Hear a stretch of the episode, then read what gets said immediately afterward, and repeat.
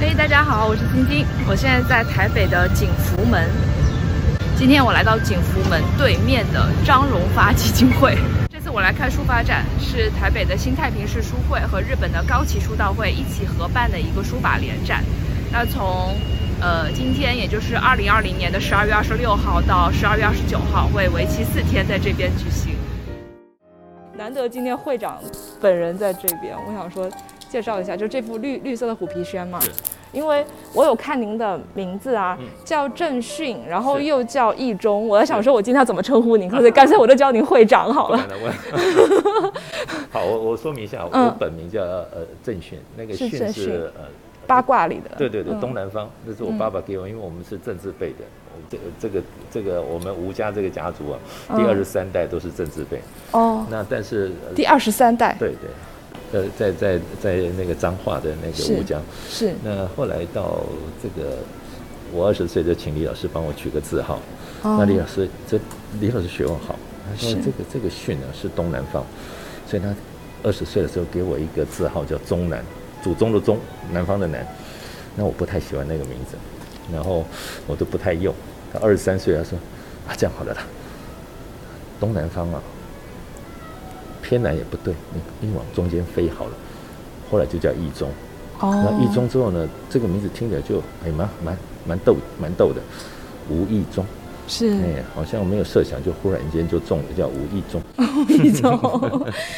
但是飞的话我会想到孔雀东南飞，哎呦但是易然后加中字对，后来后来我就就一直用的，一直用到现在。这这个字号是老师给我的。啊，了解。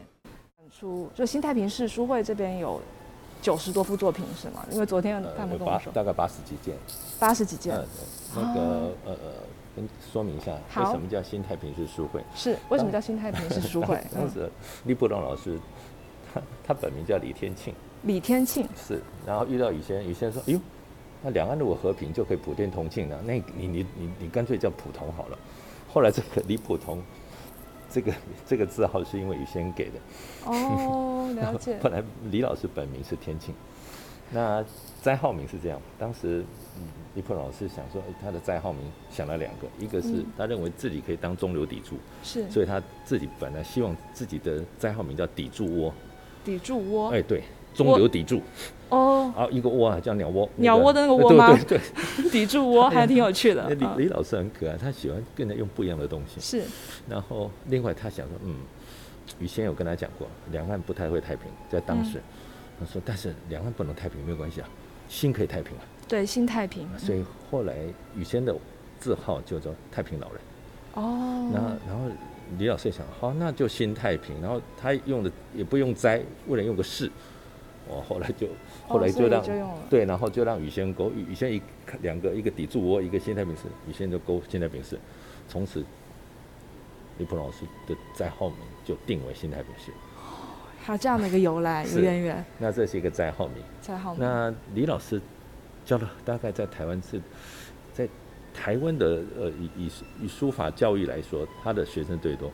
曾经去跟他学过的超过六千人。嗯啊、那他把第一代最优秀的统合起来叫新政书会，哦成立一个会；第二代叫比政，比第正三代叫平政。比正老师往生之后，我们这三代啊，就跟着统一在统合在一起，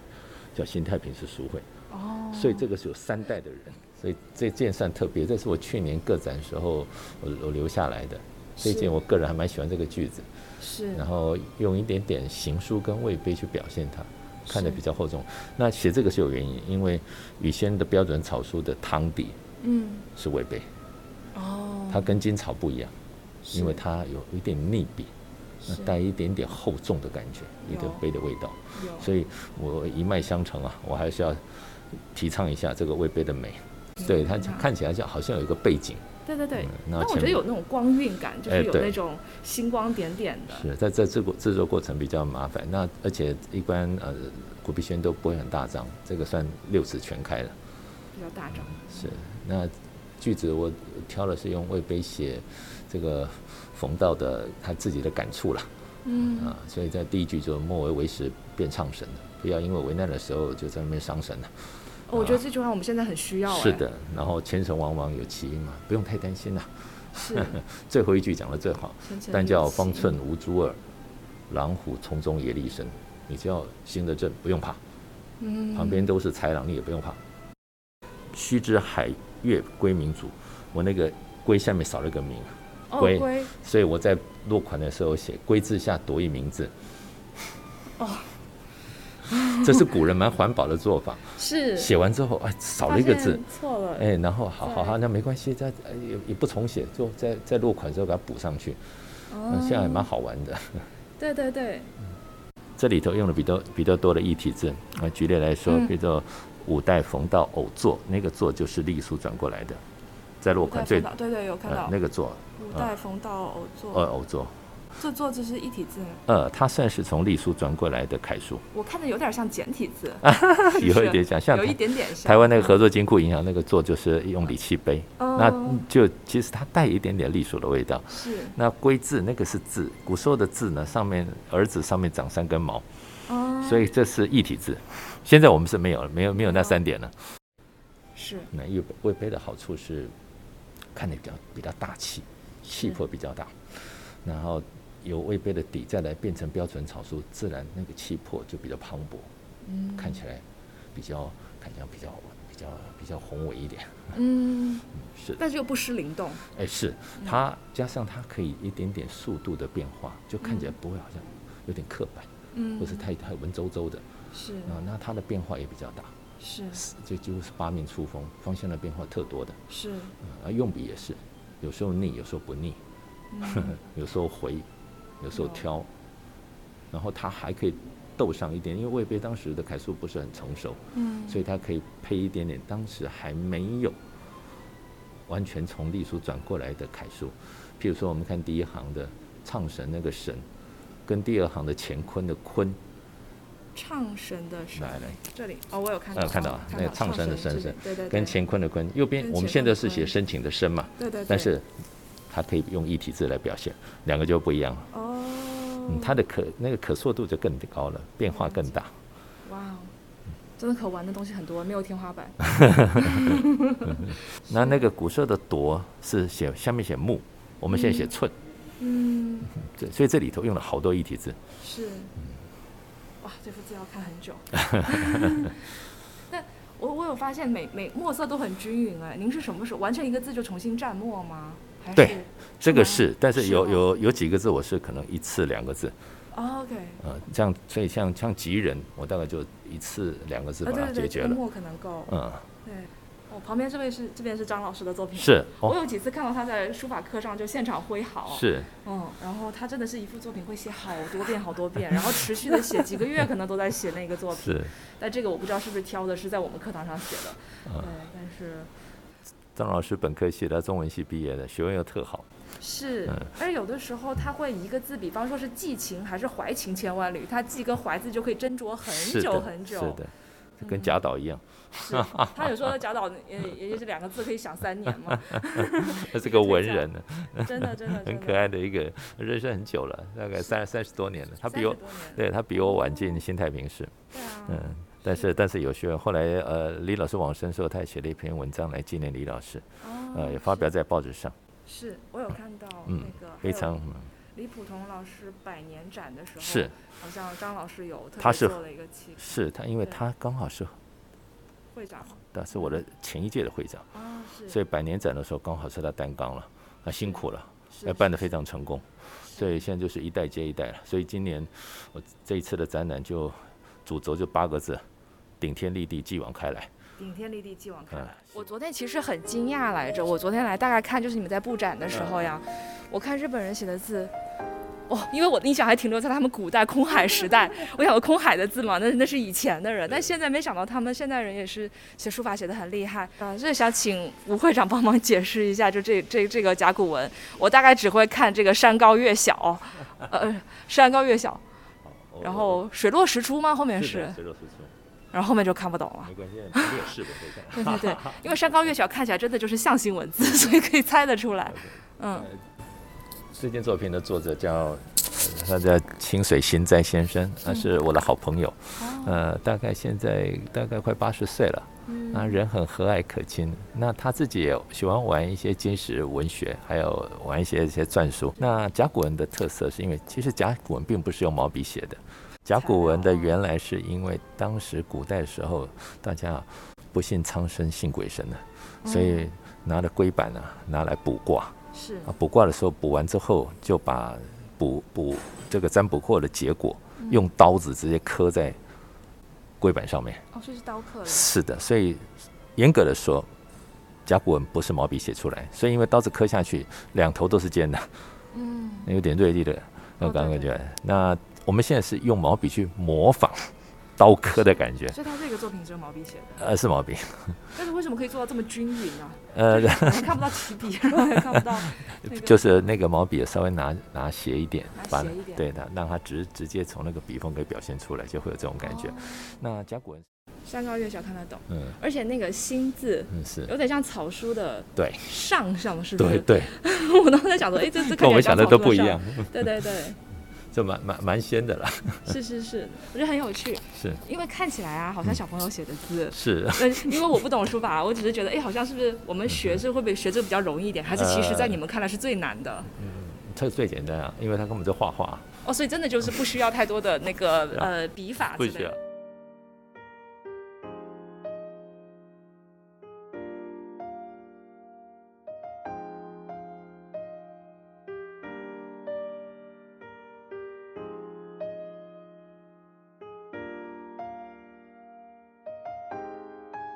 因为于右任先生来到台湾，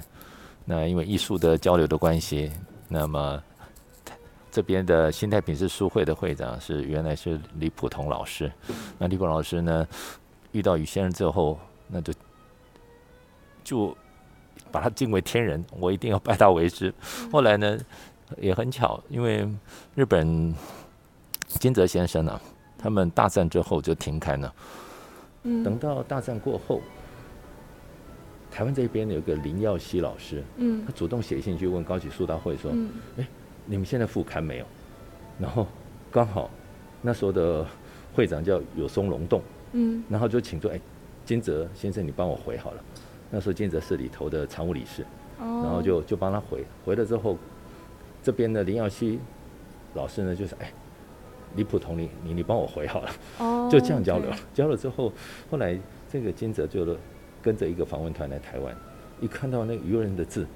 哇，太棒了！他说：“哦，我可不可以拜他为师啊？”哦所以，所以就因着李老师的关系，然后这条线都牵起来。金泽先生一辈子没有见过渔人先生，但他写的字跟渔人先生最像。金泽先生一辈子都没见过没于右见任过，没但他见写的字却是跟于右任的对字写的最像他的。是一个才子，哦， 然后也因为这个关系，所以渔人先生推行的标准草书才可以推行到日本去。哦这一次的展览就主轴就八个字：顶天立地，继往开来。顶天立地，继往啊、希望承袭着之前的大家的成就，然后我们继续把它发扬发扬光大。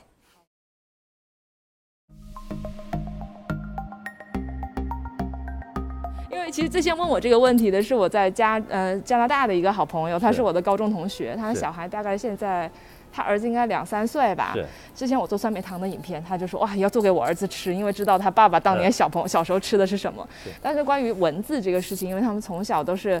学的是英文，是然后说的也是英文，是所以在家里就觉得哦、能会中文，说中文就不错了。是谈不上会写字，更谈不上会看字是。那我想说，书法其实是一个很好的一个陶冶情操的一个一个一个机会，然后也可以让他们也许对中国的文字汉字会有一个兴趣爱好。所以想说，像您这样资深的又从业书法这么多年的五十多年的大家，不敢有当没有什么建议，然后可以可以分享给这些爸爸妈妈们，就是培养小孩子对书法的兴趣爱好？嗯我我我讲我以前的经验啊，嗯这个李普龙老师有个孙子，嗯从小看爷爷哦写字，他还没什么兴趣，可是爷爷有一个嗜好，喜欢打麻将。打麻将，麻将里头呀，有红中啊、白板啊，还有万字啊，他是从里头开始学学文字的。那个发财的发，他说哦，这个叫发，啊，这个叫中，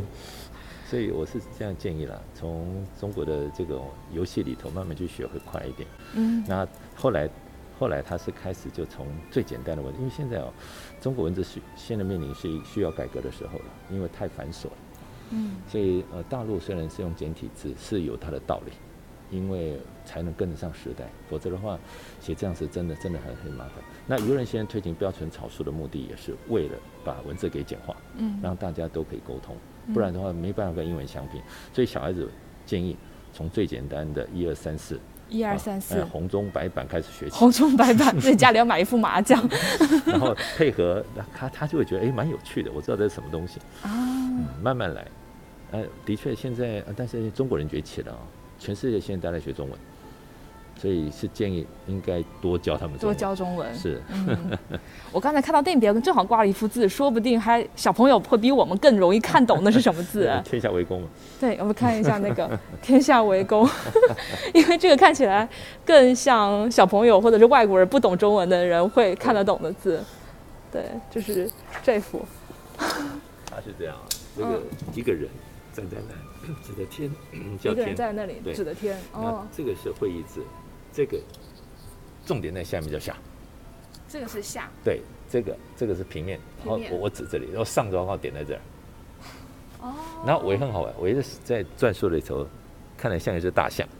对，像有有像像个鼻子。像鼻子，是然后身，然后尾巴，坐在那里是吗？是，那这个弓很好玩，弓是这样。我们现在因为看到弓都三角形，古时候四角形跟三角形是互换的，哦所以如果把它换成，你就知道它写什么。